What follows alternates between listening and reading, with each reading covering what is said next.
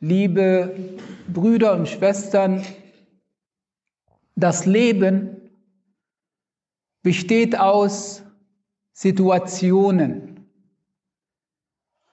Situationen, in denen sich auch die Menschen unterscheiden. Die einen helfen, die anderen nehmen Hilfe in Empfang. Die einen tun Gutes, die anderen erfahren dieses gute Tun. Jeder von uns wird mit Sicherheit im Laufe seines Lebens viele Situationen finden, in denen er entweder in der Lage war zu helfen und dafür dankbar war oder in denen er in der Lage war, in der er Hilfe gebraucht hat und dafür dankbar war und sich darüber gefreut hat, wenn ihm geholfen wurde. Oder auch sich an Situationen erinnern, wo man Hilfe gebraucht hat, aber diese nicht bekommen hat und enttäuscht wurde. Das gilt für jeden von uns und das Leben an sich besteht aus Situationen, mal große, wichtige, mal kleine, weniger wichtige. Und jede Situation hinterlässt entsprechend auch Spuren bei einem. Man hat diese Situationen entweder in guter Erinnerung oder eben in schlechter Erinnerung.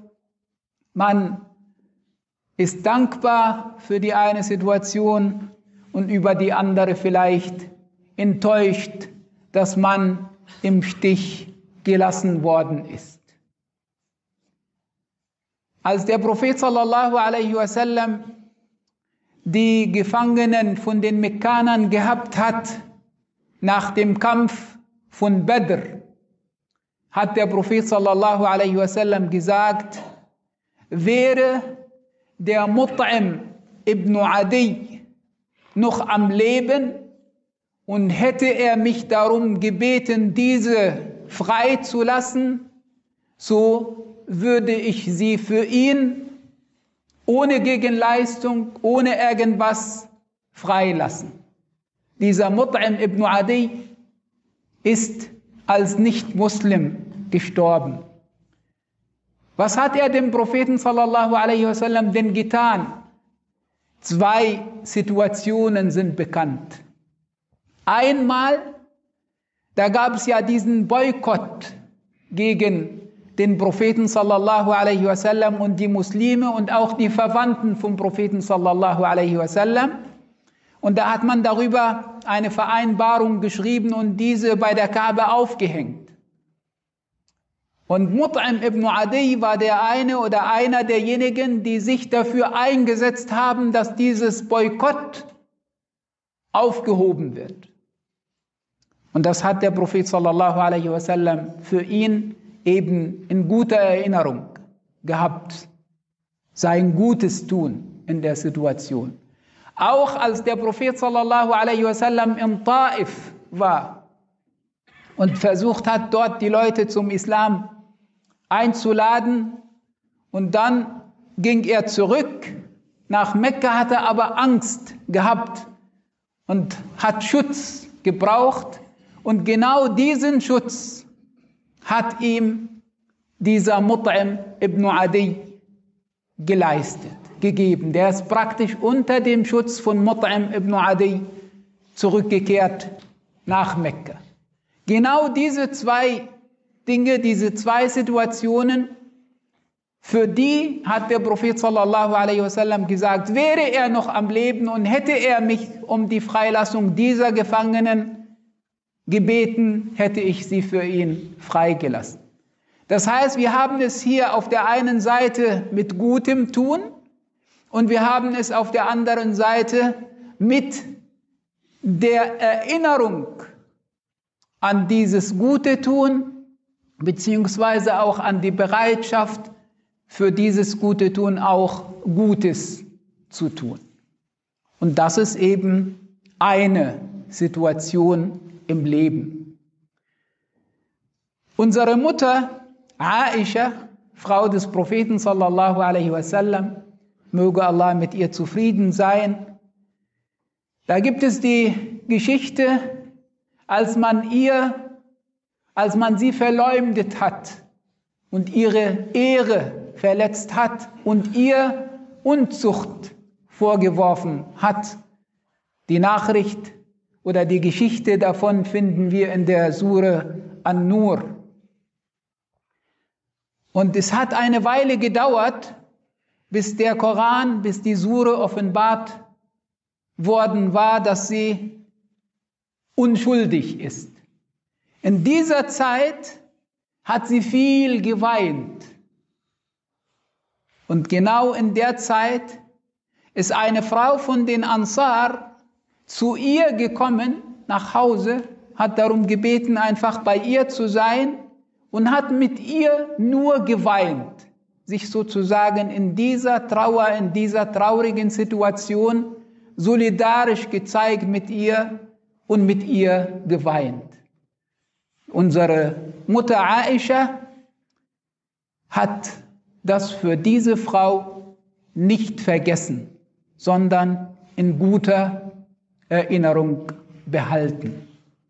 Auch eine Situation im Leben. Es gibt Situationen, in denen der Mensch eben Trost und Unterstützung braucht und ist dann dafür dankbar, wenn ihm dies gewährt wird. Eine andere Geschichte von Ka'b ibn Malik, ein Gefährte des Propheten sallallahu alaihi wasallam, ist einer von drei gewesen, von denen wir die Geschichte in der Sure At-Tawbah lesen. Der Prophet sallallahu alaihi wasallam hat die Muslime aufgerufen, sich zu, äh, vorzubereiten, fertig zu machen, um mit ihm in den Kampf zu ziehen. Und genau diese drei haben das nicht gemacht. Und als der Prophet sallallahu alaihi wasallam zurückkam, haben sie auch keine Entschuldigung gehabt und der Prophet sallallahu hat gesagt, jetzt müssen die Muslime genau diese drei Leute meiden und wir warten, bis Allah über ihre Angelegenheit entscheidet. Und das hat gedauert, einige Monate, drei Monate.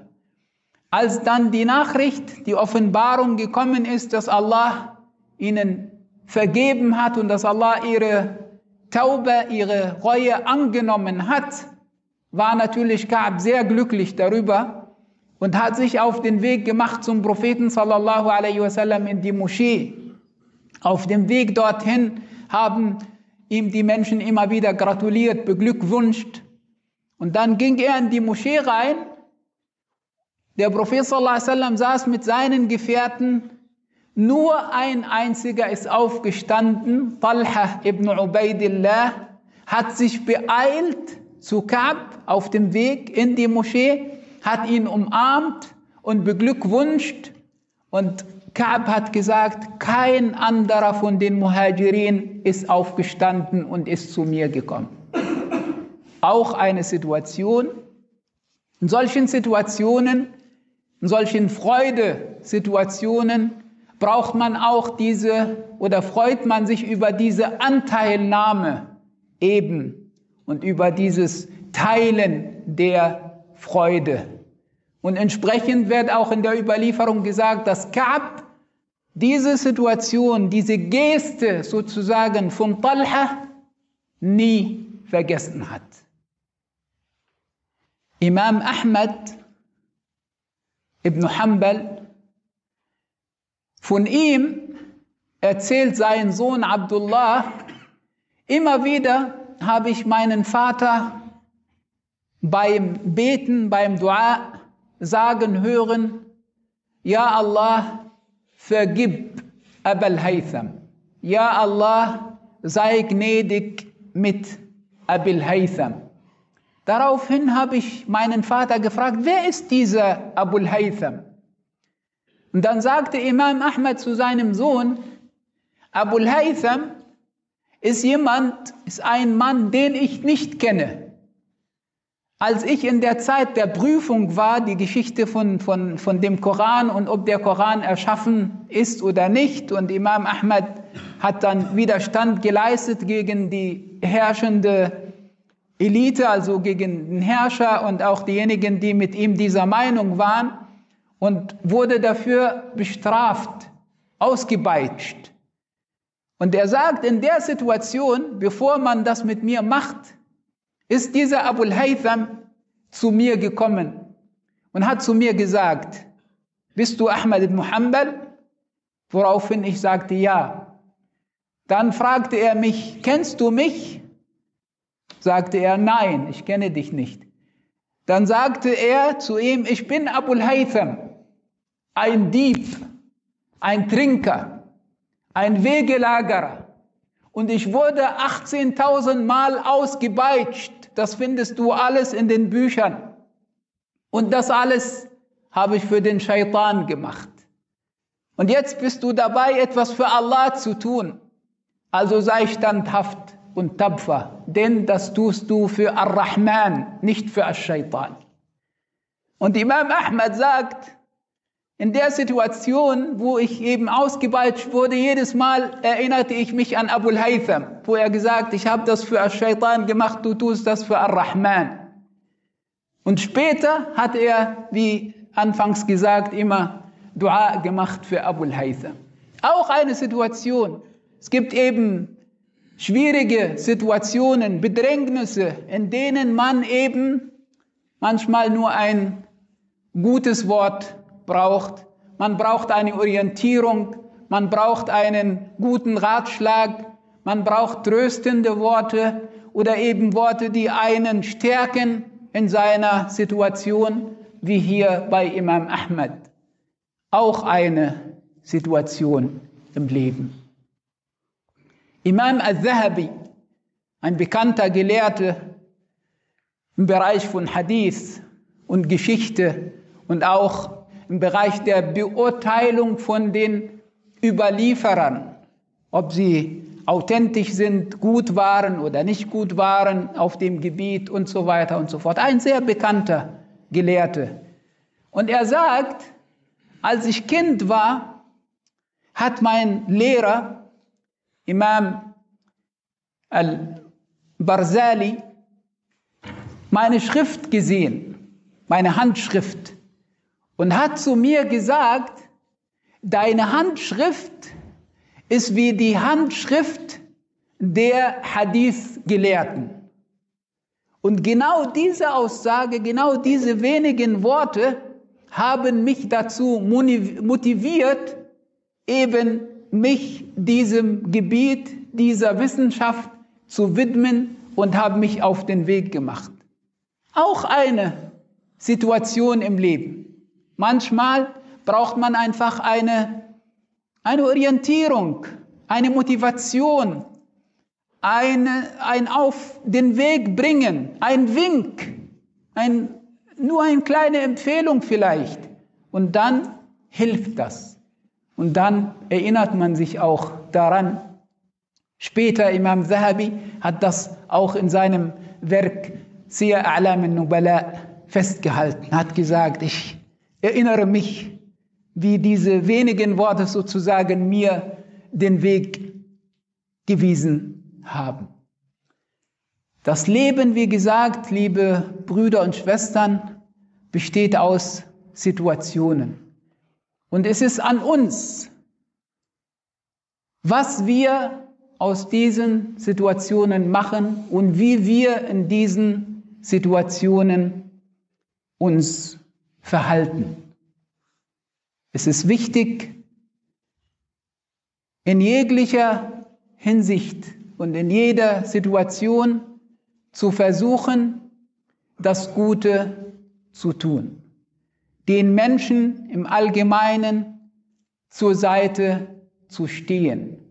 Und auf der anderen Seite ist es auch wichtig, dass man sich des Gutgetanen an einem erinnert und nicht vergisst und dafür auch dankt. Das ist ein wichtiges Prinzip, das uns Allah auch im Koran gesagt hat. Allah hat in Surah Ar-Rahman gesagt, Hal jaza'ul ihsan illa al-ihsan. Ist nicht die Vergeltung oder die Gegenleistung für Gutes nichts anderes als eben das Gute?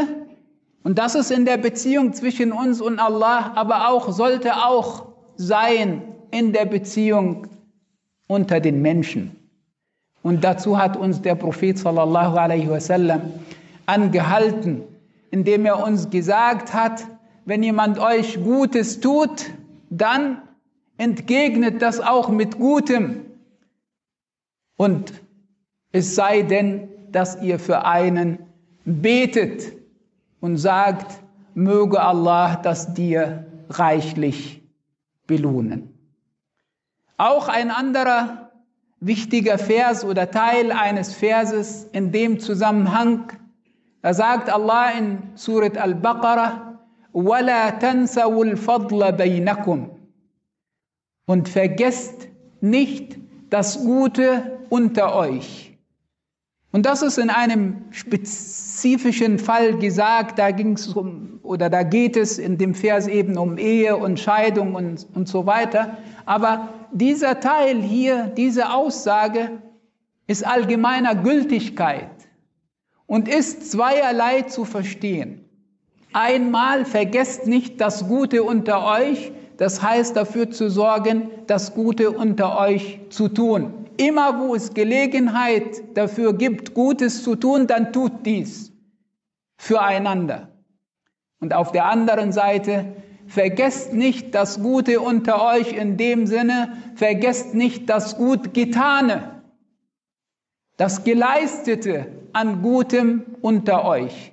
In dem Sinne, das in guter Erinnerung zu behalten, in dem Sinne für die Personen zu beten, in dem Sinne dafür dankbar zu sein und so weiter und so fort.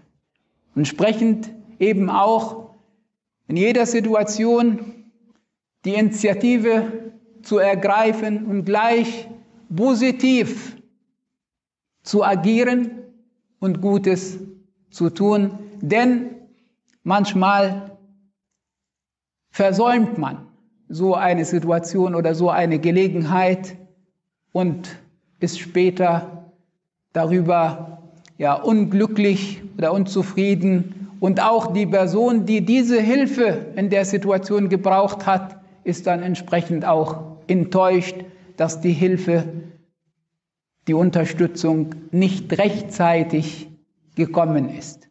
Möge Allah, der Erhabene, uns zu seinen rechtschaffenen Dienern zählen lassen. Liebe Brüder und Schwestern, manchmal ist es so, dass die Menschen einander sagen, nimm dich in Acht, vor denjenigen, denen du Gutes tust. Manche behaupten manchmal sogar, dass das ein Hadith sei im Arabischen. Das stimmt aber nicht. Es gibt kein Hadith mit diesem Inhalt und die Aussage an sich ist auch nicht richtig. An sich unter Muslimen sollten ja die Prinzipien sein, wie ich anfangs die Verse und die Überlieferung des Propheten wasallam zitiert habe, eben die Reaktion auf Gutes mit Gutem im Allgemeinen. Außerdem, wenn wir etwas tun, wenn wir Gutes tun, dann tun wir das in erster Linie für Allah. Wir erwarten nicht unbedingt jetzt die Dankbarkeit der Menschen. Und wir erwarten auch keinen, keinen Lohn von den Menschen, sondern wir erwarten eben unseren Lohn von Allah. Und das ist dann die Aufrichtigkeit, bei unserem Tun. Und egal, früher oder später erntet man eben das Gute bzw. die Früchte von seinem guten Tun. Und natürlich am wichtigsten, und man freut sich dann auch darüber, bei der Begegnung mit Allah. Wenn wir Gutes tun, dann betrifft das fünf Bereiche beziehungsweise fünf Beteiligte. Einmal betrifft das denjenigen, dem dieses Gute getan wird. Natürlich, wie wir gesagt haben, man freut sich darüber, eben Gutes zu erfahren, Hilfe zu bekommen, Trost, Beistand, Orientierung, das alles. Die zweite Person, die davon betroffen ist, beziehungsweise daran beteiligt ist, wo das eben auch gute Spuren hinterlässt, das ist selbst derjenige, der das Gute tut. Denn wenn man Gutes tut, hat man auch ein gutes Gefühl dabei. Man ist glücklich darüber. Man ist glücklich darüber, nicht nur das Gute zu predigen oder zu sagen, davon zu reden, sondern man setzt das in die Tat um. Man bleibt eben seinen Worten und seinen Prinzipien treu, ohne in Selbstgefallen zu verfallen und ohne auch äh, sich damit äh, zu präsentieren und, und damit zu prahlen oder ohne Vorhaltungen, Vorhaltungen gegenüber die Person, der man eben Gutes getan hat. Das alles nicht. Aber das Gute, wenn wir das Gute tun, dann haben wir auch ein gutes Gefühl und eine Dankbarkeit dafür, dass uns die Möglichkeit gegeben wurde, Gutes zu tun. Dann gibt es die Menschen um uns, die davon betroffen sind, im Sinne von gutes Beispiel geben. Wenn die Menschen um uns erfahren, dass eben hier Gutes getan wird, dann ist die Möglichkeit da, dass man sich daran ein Beispiel nimmt. Denn die Tugend und die Tugendhaftigkeit lernen die Menschen auch voneinander, sehen eben die Beispiele und versuchen ähnliche Wege zu gehen.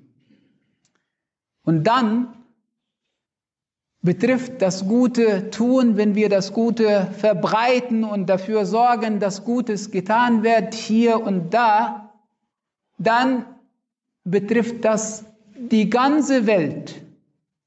Wenn wir jetzt eine Vogelperspektive einnehmen würden und uns vorstellen, wenn Gutes getan wird, dann ist das ein lichter Punkt. Wenn aber Schlechtes getan wird, dann ist das ein dunkler Punkt. Und wenn wir dann Gutes tun, dann sorgen wir dafür, dass die Welt in Gänze verändert wird, eben durch diese Verbreitung von lichten Punkten. Und dann wird eben der, der, der Bereich des Guten, des Schönen, des Wahren, des Rechten größer als der andere Bereich des Schlechten, des Ungerechten, des Falschen. Und so muss man handeln. Auch wenn es im Kleinen ist, aber das beeinflusst und das hinterlässt Spuren oder Auswirkungen auf die ganze Welt. Und dann natürlich am Ende und am wichtigsten die Spuren, die bei Allah bleiben. Dass Allah eben von uns sieht und dass das für uns bleibt das Gute, was wir getan haben, das finden wir dann vor für uns, wenn wir zu Allah zurückkehren. Und das ist entsprechend dann auch die Motivation. Ihr kennt die Überlieferung, die Aussage des Propheten sallallahu alaihi wasallam, in der es heißt, Al-Muslim Achul Muslim. Der Muslim ist des Muslims Bruder. Und ein zeitgenössischer Dichter hat gesagt, der Fremde ist des fremden Bruder. Ich habe eine Kombination aus beidem gemacht, habe gesagt, der fremde Muslim ist des fremden Muslims Bruder. Viele von uns leben hier in der Fremde und auch diejenigen, die Einheimischen, die hier ihren Weg zum Islam finden, werden dadurch auch fremd. Alle sind irgendwie fremd. Und das heißt, oft ist es so, dass man sich alleine findet. Und das soll uns dazu mehr bringen und mehr anspornen, doch einander zur Seite zu stehen, den Kontakt zueinander zu suchen, miteinander in Kontakt zu bleiben und einander zu helfen. Und wie gesagt, oft ist es nicht das Materielle, sondern einfach das Gefühl zu haben, dass man nicht alleine ist, dass man, wenn man sprechen möchte, dass jemand da ist, der einem zuhört und wenn man einen, einen guten Rat in einer Situation braucht, dass man jemanden hat, den man um Rat vielleicht fragen kann und so weiter und so fort. Das heißt, die Brüderlichkeit, die Geschwisterlichkeit, die Solidarität miteinander müssten wir uns immer wieder ins Gedächtnis rufen und versuchen, so gut es geht, diese dann auch in unserem Alltag zu praktizieren. Möge Allah, der Erhabene, uns zu seinen rechtschaffenen Dienern zählen lassen.